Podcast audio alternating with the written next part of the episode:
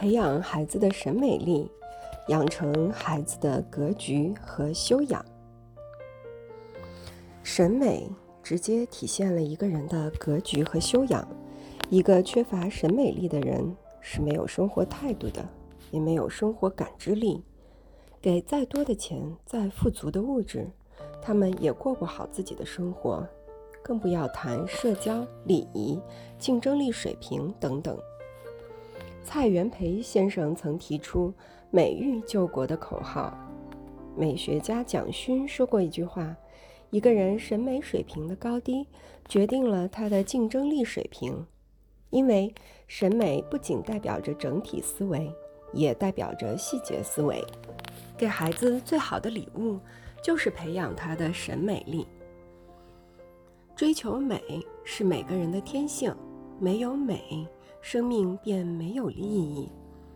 美是自古以来人们恒久不变的追求，即使是原始社会的荒蛮落后，仍有着他们古朴笨拙的美。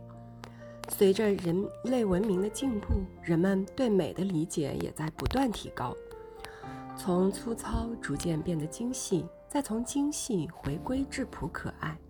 然而，无论怎样，人们对美的追求与探索从未停止过，因为美贯穿着我们衣食住行的方方面面。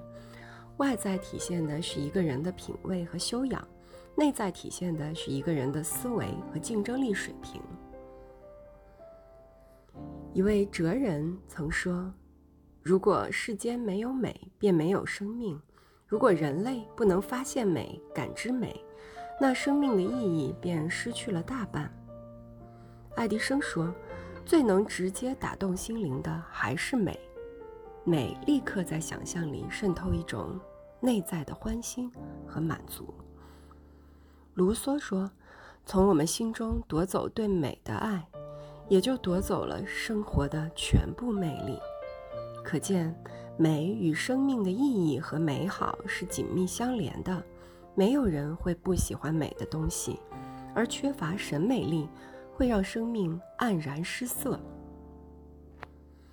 美是人类在满足了基本生存需求后，对精神上一种更高层次的追求，也是人类文明上升到一定高度的象征。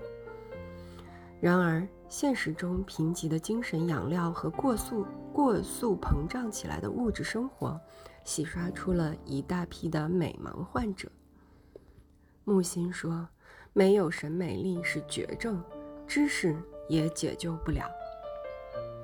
审美是一种历史积淀，是一个国家历史文化的延续性。对个人而言，审美是一种品质和修养。”